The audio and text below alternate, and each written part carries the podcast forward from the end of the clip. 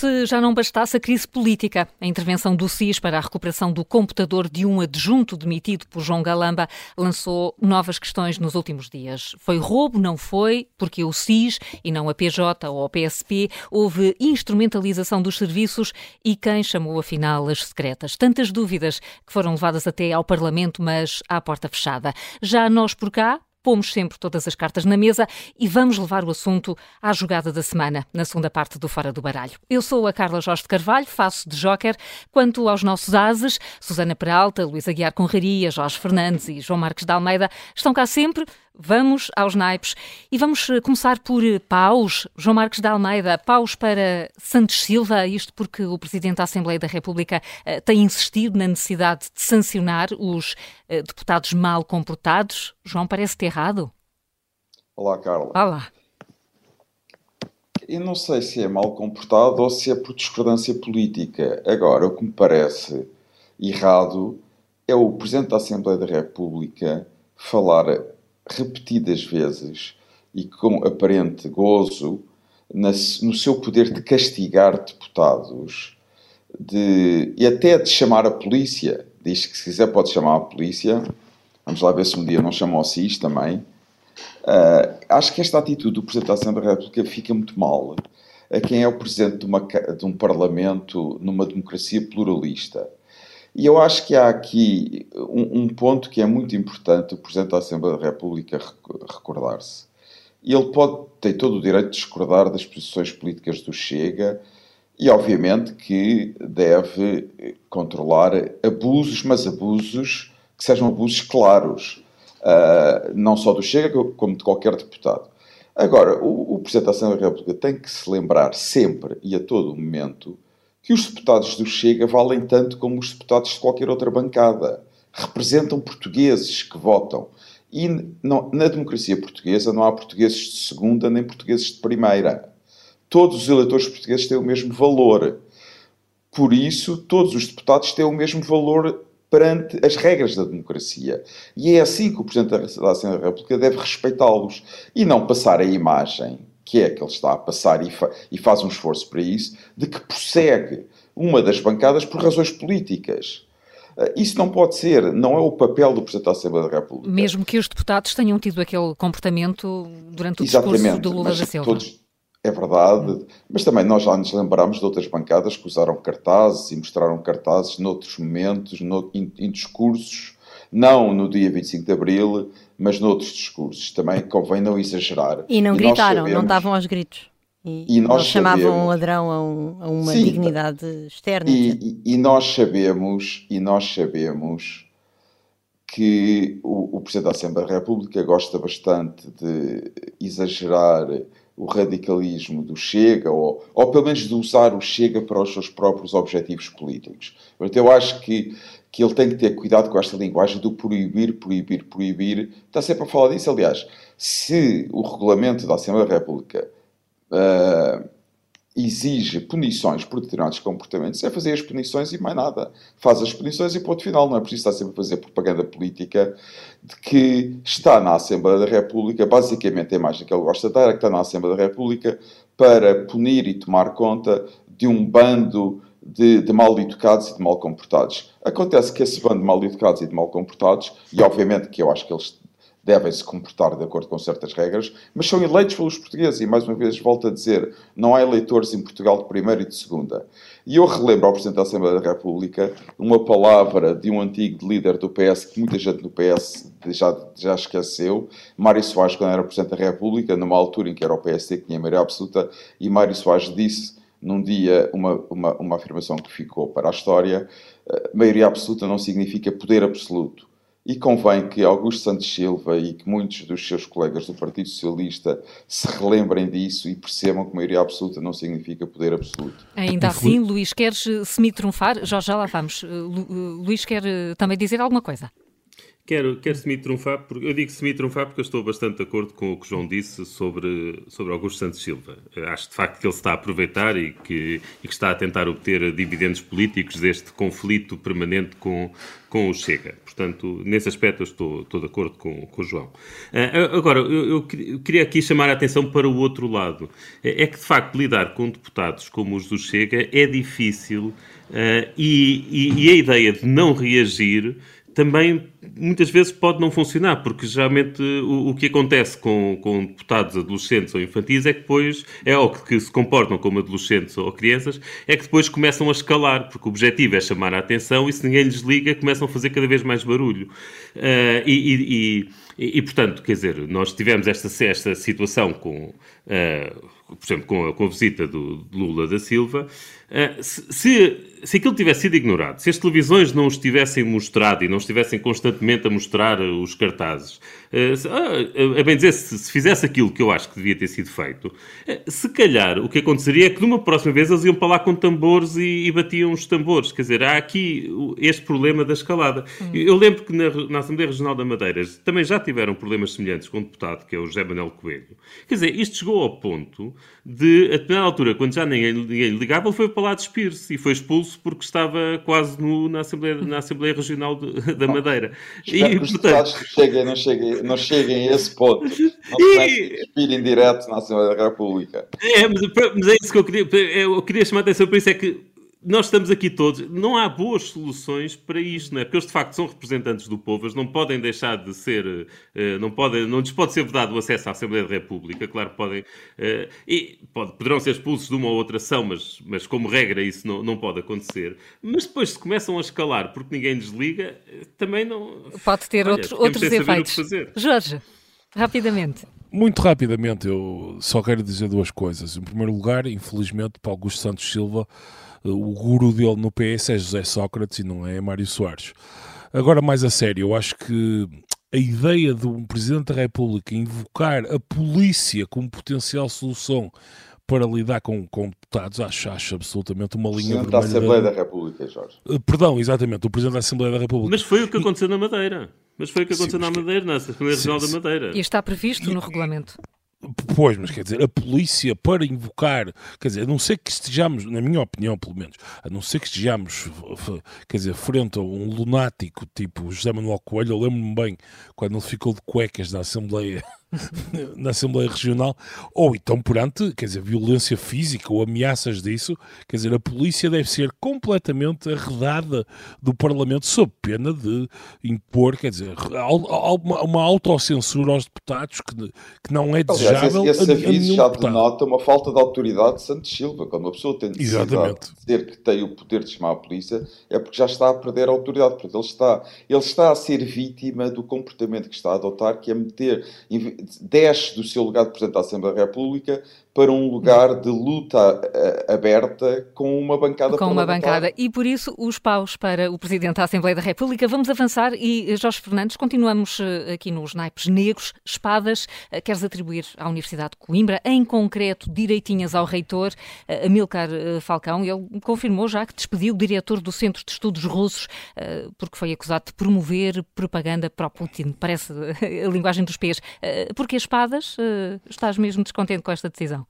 Ah, Parece-me absolutamente evidente. Nenhum, nenhum liberal a sério, e aqui citando a outra senhora, liberal não é conservador, uhum. uh, nenhum liberal a sério pode achar que isto é uma, uma, uma situação normal em Portugal e uma democracia ocidental.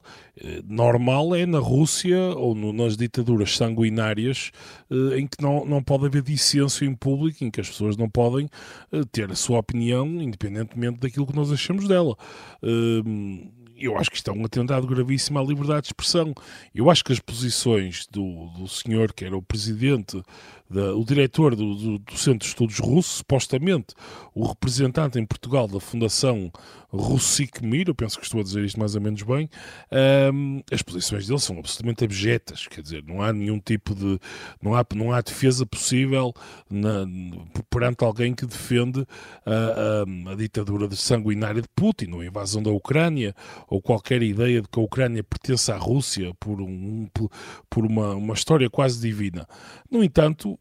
Portugal não é Rússia, felizmente. Aqui temos a liberdade de dizermos o que queremos sem estarmos sujeitos a delitos de opinião. Infelizmente, o reitor da Universidade de Coimbra cedeu às pressões do ar do tempo e não soube estar à altura dos pergaminhos do que deve ser uma universidade. A universidade não deve ser um espaço uh, de proteção das ideias, não deve ser um espaço onde estamos.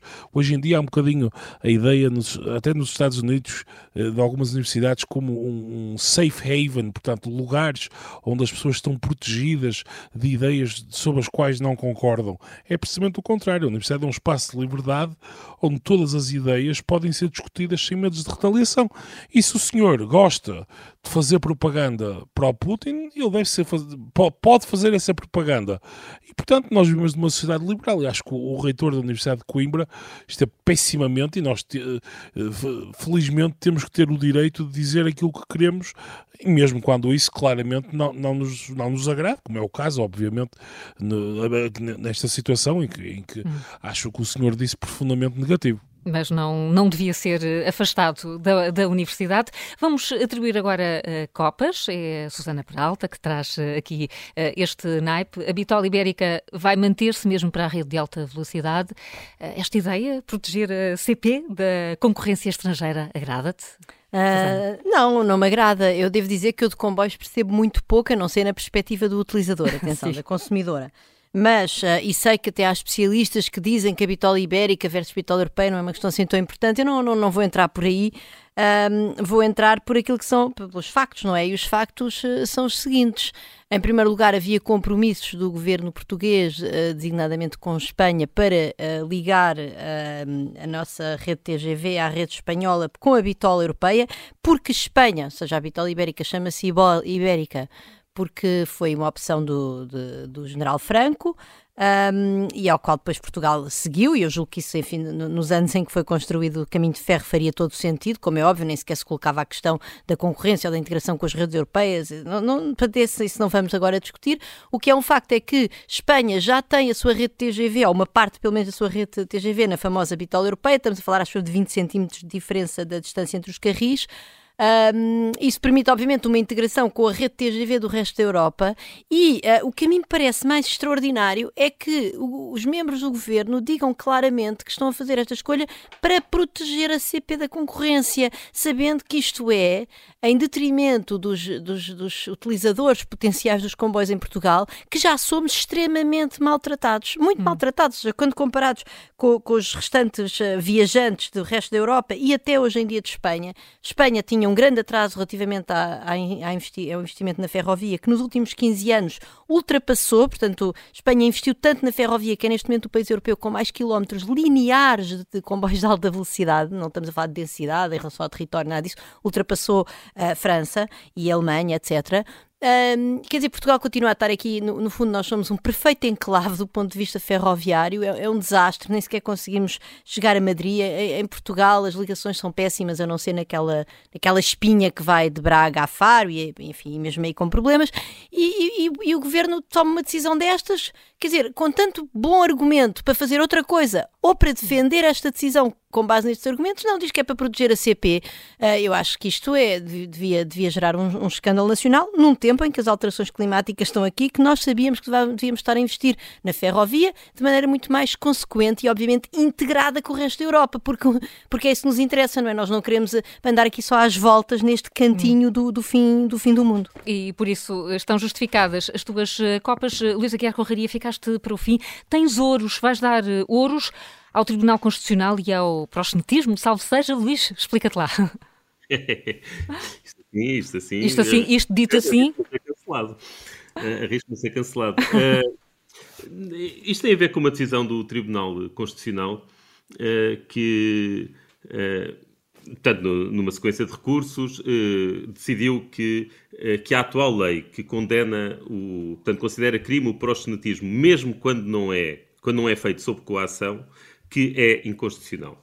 Uh, e, e, portanto, basicamente, o argumento é, portanto, proxenetismo, estamos a falar das pessoas que, uh, que beneficiam economicamente da, da prostituição, portanto, e, e não da, da, mulher, da prostituta diretamente. Aqui vou falar dos prostitutos, das prostitutas e, e, vou esquecer os homens, também. Nós sabemos que 90% ou mais disto, desta atividade, envolve mulheres. e Eu não sou nem a favor nem contra. Portanto, eu percebo perfeitamente que há argumentos a favor da prostituição, uh, desculpem, a favor da legalização da prostituição, uhum. uh, como também percebo que há muitos argumentos contra a prostituição, nomeadamente o facto de haver grande tráfico de, de mulheres associado a isso, mesmo quando ela é legal. Uh, e, portanto, eu, eu, não estou a tomar posição sobre isso. Mas, de facto, o, a atual lei, a lei que nós temos neste momento, é uma espécie de. não é carne nem peixe, porque ao mesmo tempo que a prostituição não é condenada e, portanto, não é crime uma mulher prostituir-se, não é crime um homem ser, ser cliente uh, de uma prostituta, depois, as atividades à sua volta, a sua exploração económica é ilegal. Isso gera situações que me parecem perfeitamente absurdas. Uh, quer dizer, uma prostituta que queira ter uh, eventualmente o apoio de algum homem, até para se proteger de, de clientes e para garantir que, que, os clientes não abusam dela e que não saem sem pagar e, e por aí fora, não pode fazer. Portanto, uh, porquê? porque depois esse homem será um proxeneta que é ilegal de acordo com, com a lei que nós temos em vigor. E, e portanto, isto gera aqui uma terra de ninguém que, que não faz sentido.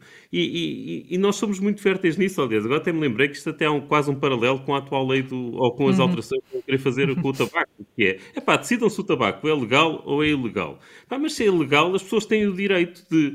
Aqui, se a prostituição é legal se as pessoas, se é legal, então as prostitutas têm o direito de se organizarem como quiserem e pode ser na forma de atividade em que há alguém acima delas que organiza e que faz a gestão económica da, eh, da atividade.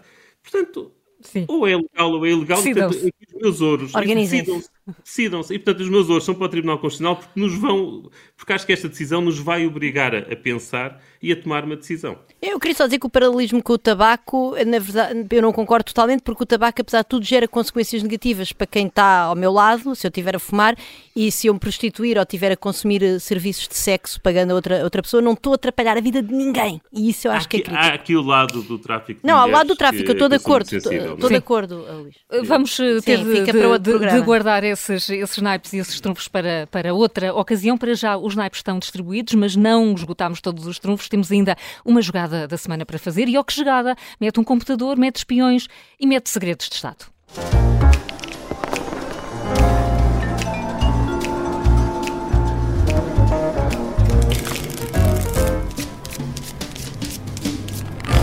O SIS foi chamado a recolher o computador do ex-adjunto de João Galamba. Este é o facto. A partir daí são mais as dúvidas do que as certezas. Quem chamou e porquê o Serviço de Informações de Segurança? Será que está a haver uma instrumentalização do SIS passa por aqui a jogada da semana. Uh, uh, Susana, com dados novos uh, a, cada, a cada momento. Ontem o diretor do SIS foi ao Parlamento assumir a responsabilidade na decisão de recolher o computador, mas isso vai contra aquilo que há três dias disse o Conselho de Fiscalização. Isto quer dizer que as peças do puzzle não encaixam? Não, as peças deste puzzle não encaixam e a principal peça que falta nesta história toda é saber porque é que o SIS interveio, não é? porque parece que estão todos de, estão todos de acordo, exceto o governo, mas os membros do governo, mas que não há, não há crime, ou não havia um crime de furto, até hum. o diretor-geral do SIS disse isso, é? se houvesse, o SIS não podia intervir, um, e obviamente isso já contraria o governo, mas depois resta a pergunta, então, então porquê é que interveio, não é? Porque esta história de, de proteger a informação e não sei o quê, quer dizer, sabendo nós que essa informação de todo modo Frederico Pinheiro conhecia, porque aquele era o seu computador de trabalho há, há vários anos, é, é uma história um, muito mal contada. Por outro lado, há aqui uma parte também ainda que nós ainda não percebemos, portanto, não sabemos se a ordem foi dada pelo Diretor-Geral do SIS ou pela Secretária-Geral do Sistema de Informações da República Portuguesa, um, mas depois também há esta história de saber se foi ou não foi a chefe de gabinete que, uh, que contactou diretamente com o diretor-geral do SIS e que ainda não ficou clara. Eu, eu escrevi sobre esta história hoje no público e, e de facto estive a ouvir o, o, Jorge Bacelar Gouveia e ele dizia claramente, eu ouvi vários constitucionalistas e também ouvi a Teresa Violante aqui na Rádio Observador, um, e, e, ele dizia claramente que não, não pode nenhum membro do gabinete ministerial, nem sequer os próprios ministros, podem entrar em contato direto com o SIS. Um, e aqui, aquilo que que, que, surge, bem, enfim, até agora nós achávamos que tinha sido a chefe de gabinete, mas agora nestas novas notícias com a audição parlamentar de ontem, vem a história de ter passado via gabinete do, da, da presidência do Conselho de Ministros, o que obviamente já envolve enfim, ora, a presidência do Conselho de Ministros, não estou bem a ver uh, quem é que tem responsabilidade por aquilo, mas que no fundo é exatamente o responsável disto tudo, porque o SIS está sob a tutela do Primeiro-Ministro e o Primeiro-Ministro até agora tem andado alegremente a sacudir a água do capote, que é aliás uma das suas especialidades. e portanto esta história está tão mal contada que, desculpa, diz Jorge, mas eu estou assustada, ou seja, eu não quero, não, não, não quero histórias mal contadas quero... à volta do SIS, é só isso. Só quero dar um detalhe: quem tem, quer dizer, quem, a, a, ministra da Presidência é a Mariana Vieira da Silva, e curiosamente, como António não, Costa. Eu sei, eu estava a ser irónico.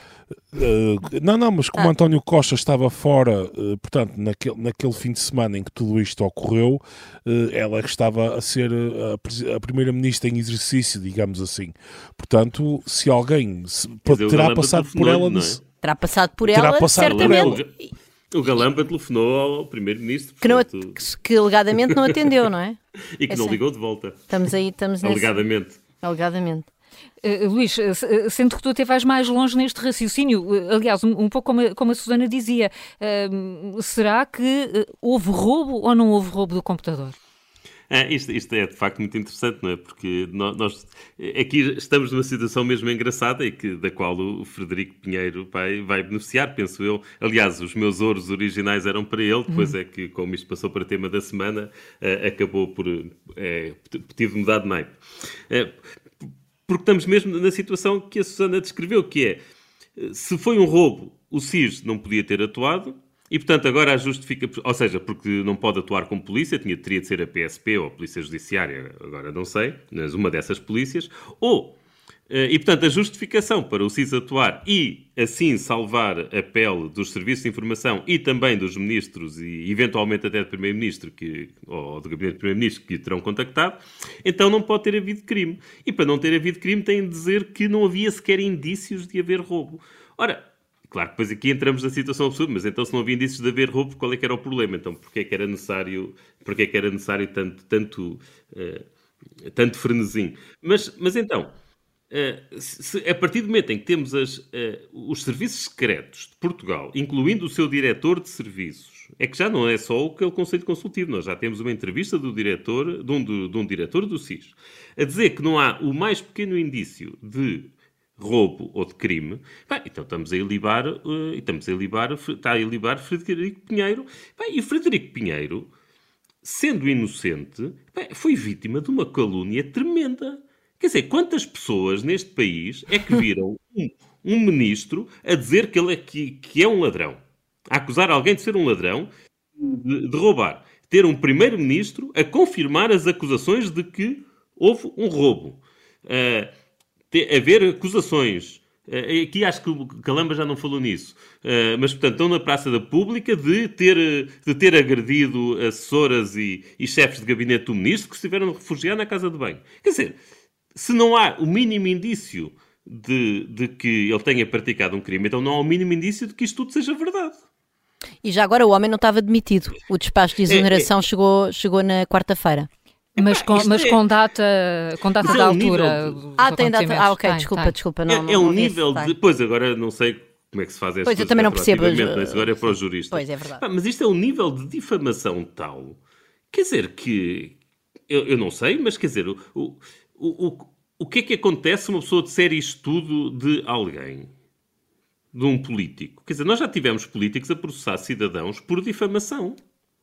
O próprio e Costa. cidadãos a ser condenados e cidadãos a ser condenados por isso. Aliás, temos, temos o António Costa, Costa contra Costa, Costa, exatamente. Temos o, Carlos, o, exatamente, o António Costa a processar Carlos Costa por difamação. Epá, a difamação que, uh, que o Carlos Costa, ex-governador do Banco de Portugal, terá, terá cometido é muito menos grave do que acusar alguém de roubo e de... Pá, de, um, de um computador com, e, portanto, com segredos estou... de Estado.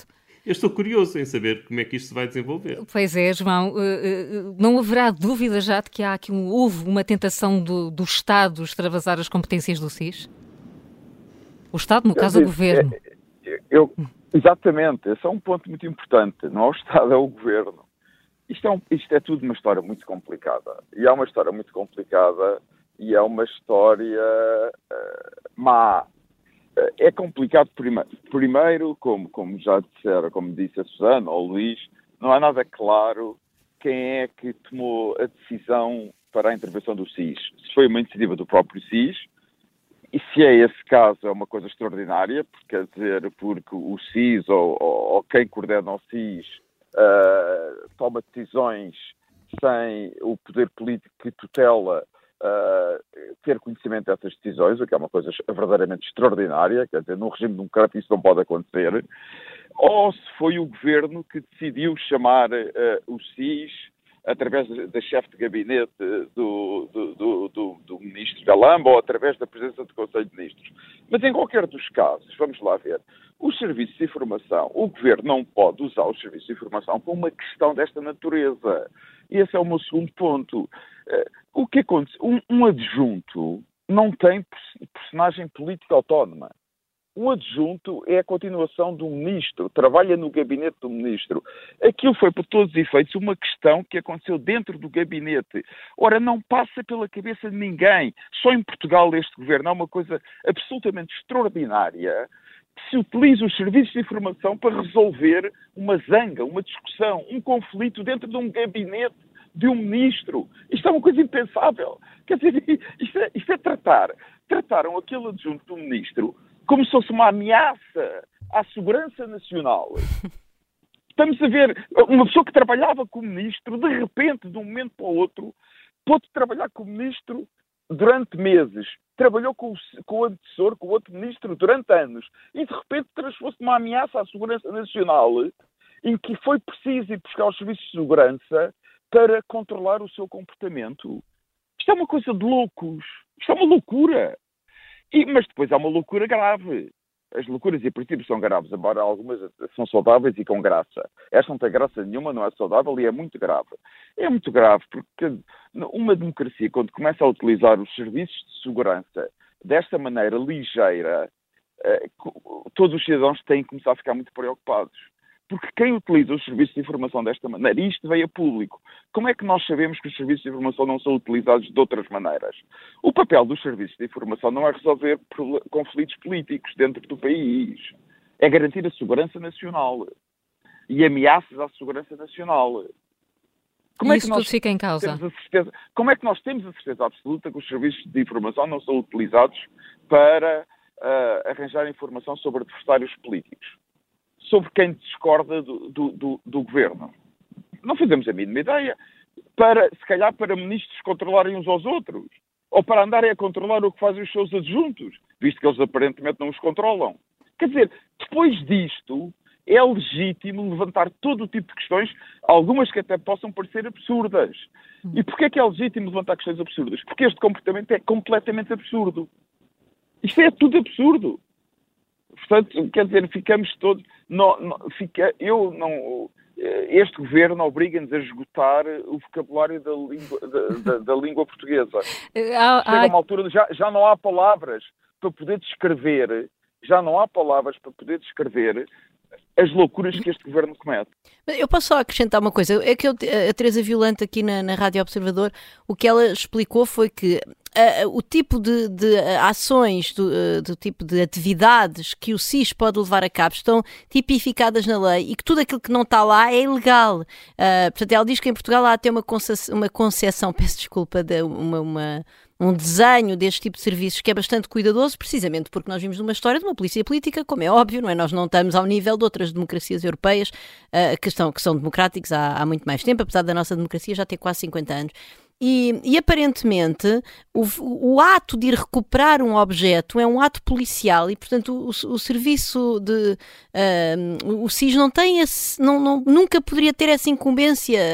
Uh, portanto, isto é inacreditável. E depois é esta história de haver um cidadão que até ver está no pleno uso dos seus direitos de cidadania, liberdade, dos seus direitos, liberdades e garantias e que está em casa às 11 da noite e, e que lhe telefonam a gente e que depois tem que ligar para um sítio onde a password é o seu o conselho do seu município do seu onde nasceu, mas porque é que o CISA de saber onde é que eu nasci oh, oh, uh, e depois vai ao meio da rua, portanto isto é assustador, eu acho mesmo. O que é que se chama o que é que se chama um comportamento em que um serviço de segurança de informações substitui a polícia? Eu, eu chamei-lhe pidesco hoje no Exatamente, exatamente. Foi assim que eu lhe chamei. É próprio de uma ditadura. Nas ditaduras é que os serviços de segurança substituem a polícia. Mas, uh, Lamento dizê-lo. E democracias isso e, e quer dizer, e a dúvida é um problema. A dúvida é um problema. Portanto, tem que nos, tem que nos explicar isto. Acho que basicamente a principal linha de defesa do SIS é dizer aquilo, é dizer que atuaram como, como estafetas, como prestaram serviço de estafeta, como disse hoje a, a Helena Matos. É, é, Jorge, é, junta-te junta à discussão. Isto é de facto não distinguir o que é o segredo do Estado do segredo do governo? A fronteira e... tem que ser mais clara. E o segredo do partido, para além disso, eu acho que estamos no, acho que estamos perante. Por, eu concordo com o que foi dito até agora. Aliás, roubaram-me algumas deixas. Isto hum. ficar para o último nunca é bonito. Uh, mas... A Joker substituta pede desculpa. Eu, não, não faz mal, não faz mal. Uh, não, eu concordo com tudo, absolutamente tudo o que foi dito por, pelos, meus, pelos meus três camaradas.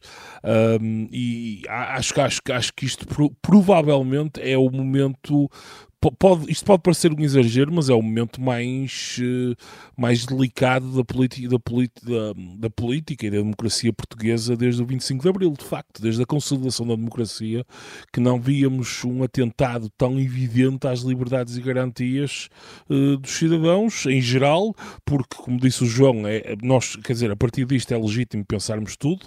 Isto é um caso Nixon-Watergate 1975, exatamente a mesma coisa.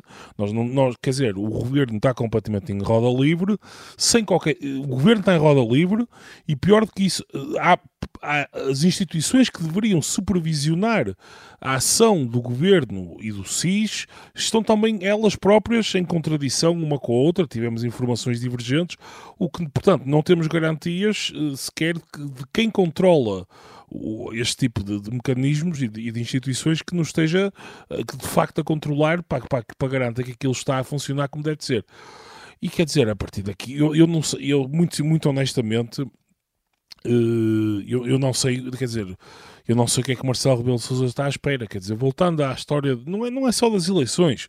Isto é um ponto de degradação institucional tal, a utilização de serviços secretos para resolver um problema de um, de um, de um adjunto do ministro, a calúnia total total, quer dizer, que tipo, de, que tipo de consequências é que isto pode ter para a vida futura de, de Frederico Pinheiro, do ponto de vista do emprego, quer dizer, ele pode viver com um anátema destes, não estou a dizer para a vida inteira, mas pelo menos nos próximos anos.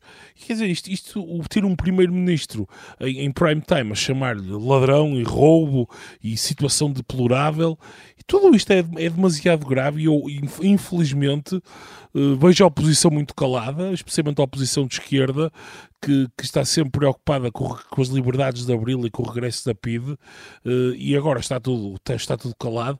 É evidente que António Costa tem, beneficia um bocadinho nesta situação, que é o seguinte: esta situação não é. Quer dizer, eu, para o eleitor médio. Jorge, Jorge, o PCP está habituado a defender regimes que fazem isto e que faziam ah, claro, quer dizer, mas diariamente. Isso, não, não, portanto, isso... O que é que o PCP vai dizer? Não pode dizer não, isto isso... defender o Stalin. Claro, mas isso, pronto, enfim, uh, isso, isso, eu admito que sim. Mas quer dizer, mas eu acho que António Costa, apesar de tudo, tem um beneficiar aqui de uma coisa que é esta história não é uma história linear e que seja facilmente apreendida num, em dois minutos de televisão por qualquer eleitor. Isto exige, quer dizer, exige Sim, entre pessoa, SIS, CIRP, Conselho de Fiscalização, bastante, há uma arquitetura exige uma, uma, um nível de, apesar de tudo, exige um nível de atenção à política, às instituições, exige. Não, quer dizer, nós próprios que, que, seguimos isto com muito detalhe, às vezes temos que voltar atrás, rebobinar um bocadinho para perceber exatamente quem é que disse o quê em cada momento. Só esta semana tivemos pelo menos uh, três versões contraditórias sobre o mesmo evento. E portanto, eu penso que António Costa, obviamente, está a beneficiar com isso, quer dizer, porque eu penso que para o eleitor médio poderá não estar a ser evidente o quão grave toda esta situação é.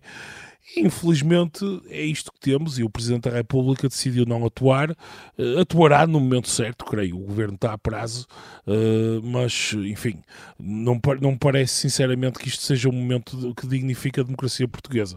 O Jorge coloca aqui a questão ao nível de Marcelo Rebelo de Sousa, mas a verdade é que o circuito já deu a volta e já precisamos outra vez de ouvir o Primeiro-Ministro João Galamba sobre, eh, sobre a versão inicial que foi já desmentida uma série de vezes. Mas repara, mesmo que houvesse, mesmo que o Primeiro-Ministro tivesse intimamente convencido que havia roubo, o que obviamente não, não desculpa que ele vá para o prime time acusar uma pessoa de roubo, como é óbvio, um, mas, mas, ele não podia, aparentemente, enfim, de, de, acordo com todos os especialistas e com o próprio Conselho de Fiscalização do SIS e com o próprio Diretor-Geral do SIS, o SIS não é acionável em caso de roubo. Então o Primeiro-Ministro tem a tutela de um serviço tão crítico do ponto de vista da garantia dos nossos direitos, liberdades e garantias e não, e não sabe que, aquilo não, que esse serviço não serve para eh, resolver casos de roubo. É gravíssimo, quer dizer, é preciso pelo menos um refreshment. O Primeiro-Ministro tem que fazer um cursinho daqueles. Eu faço um cursinho online por causa da ética na investigação e não sei o quê, periodicamente, para depois poder submeter pedidos de, de, de aprovação. Uh, para os meus projetos de investigação. Talvez o Primeiro-Ministro deva fazer uma coisa dessas todos os seis meses para, para relembrar alguns conceitos essenciais Tenho dúvidas que passasse, Susana. Sobre os quais que... ele tem. Pois, cuja tutela ele tem. Pá, isto é gravíssimo, não é? Ele acha mesmo que, que, que o SIS serve para roubos, então alguém tem que lhe lembrar para que é que serve o SIS ou então tirar-lhe o SIS das mãos. Porque, uh, Luís, o SIS está sob a dependência direta do, do Primeiro-Ministro. O António Costa vai conseguir estar muito tempo sem falar sobre isto? Uh, bem, ele, ele, vai ter de falar, evidentemente, não é? portanto, pode não ser agora, mas se isto continuar a crescer, vai, vai, vai ter de falar. Mas isto é, foi mais. Acho que aqui, aqui vale a pena, mais uma vez, salientar o cuidado que João Galamba teve em encalacrar e em se proteger, portanto, em encalacrar outros ministros e em se proteger. Eh, já naquela primeira entrevista que deu, quando, eh, eh, quando ele diz, àquela altura em que ele diz que tem todas as condições para continuar no cargo, está, estava, obviamente, a diminuir margem de manobra a António Costa para o demitir. Mas agora, ele agora também se protegeu mais uma vez, porque ele, quando, foi a, quando, ele nos, quando ele nos diz que, que chamou o CIS, o CIS, ele disse que falou, que ligou ao Primeiro-Ministro, que não o atendeu, uh, depois que falou com a Ministra da Justiça, portanto, ele envolve os outros membros do Governo. Uh, e, portanto, João Galamba, nesse aspecto, penso que é, que é uma pessoa que não é, que não é um grande jogador de equipa, uh, pelo contrário, pretende comprometer o resto da equipa para o proteger a ele. mas pronto, oh, e claro Luís, que ele... ele não é um grande jogador, ponto final. Ah, pronto, sim. Ah, para ele próprio é. Que sobreviver a isto chamar... politicamente não é fácil. Vai para a semana, vai para a semana a Comissão Parlamentar de é? Inquérito. Vamos ver se sobrevive, vamos ver se sobrevive. Uh, mas de qualquer forma, aqui o que eu queria chamar a atenção é isso: é a forma como ele convoca os outros membros do governo para se proteger e, e ter ali uma espécie de escudo. Uh, e, e, de facto, da forma como ele pôs as coisas, se António Costa quiser tirar isto, quiser tirar consequências políticas, uh, se calhar vai ter de ir também à Ministra da Justiça, não é? Jorge, queres uh, dar uma última nota? N não, concordo perfeitamente. Sim. Acho que o Luís fez uma, fez, fez uma observação muito pertinente. De facto, o Galamba, quer dizer, ao envolver uma série de gente no, nisto, uh, quer dizer, foi, foi inteligente e conseguiu proteger-se a si próprio e garantir ao envolver Costa... e ao dizer que envolveu. Sim, não, mas, exatamente. Mas, mas, mas, só um ponto em relação ao Galamba. O Galamba só existe neste momento por causa do António Costa. É preciso não lembrar. Portanto, tudo o que o Galamba faz é porque o António Costa o está a manter no governo. O Galamba só tem essência política porque o Costa, é por causa do António Costa, não é por mais ninguém. João ele Galamba. O António Costa Mas ele, ele, podia, ele podia, ter, podia ter sido mais claro depois na demissão, não é? Quer dizer, ninguém o pode obrigar a ficar no governo contra a sua vontade. Vamos ver, João Galamba vai estar, vai estar na Comissão ele, Parlamentar de Inquérito tudo, da próxima semana. Tudo que, o Galamba, tudo que o Galamba fizer, tudo o que o Galamba fizer, excluindo a sua vida privada, tudo o que ele fizer politicamente, eu atribuo ao Primeiro-Ministro. Aqui fica esta frase no final do Fora do Baralho. Já não temos mais tempo, mas também não é segredo para ninguém. Estamos de regresso para a semana à mesma hora com os Ases, Susana Peralta, Jorge Fernandes, João Marcos de Almeida e Luísa Guiar Conraria e com a Joaquer Vanessa Cruz. Entretanto, deixamos a pergunta. O SIS agiu para garantir a segurança do Estado? Se costuma escutar o Fora do Baralho na aplicação do Spotify, pode responder na aplicação e continuar a ouvir-nos todas as sextas-feiras ao meio-dia.